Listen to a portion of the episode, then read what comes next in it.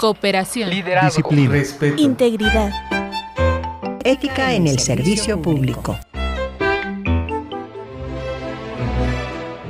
Código de conducta. En palabras del novelista ruso León Tolstoy.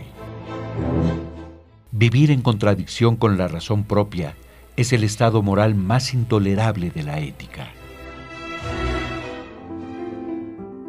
Cuando un Estado o una institución ignora o no pone la atención debida a los perfiles y profesionalización ética y en materia de integridad de las personas servidoras públicas, tarde o temprano tiene que afrontar las consecuencias.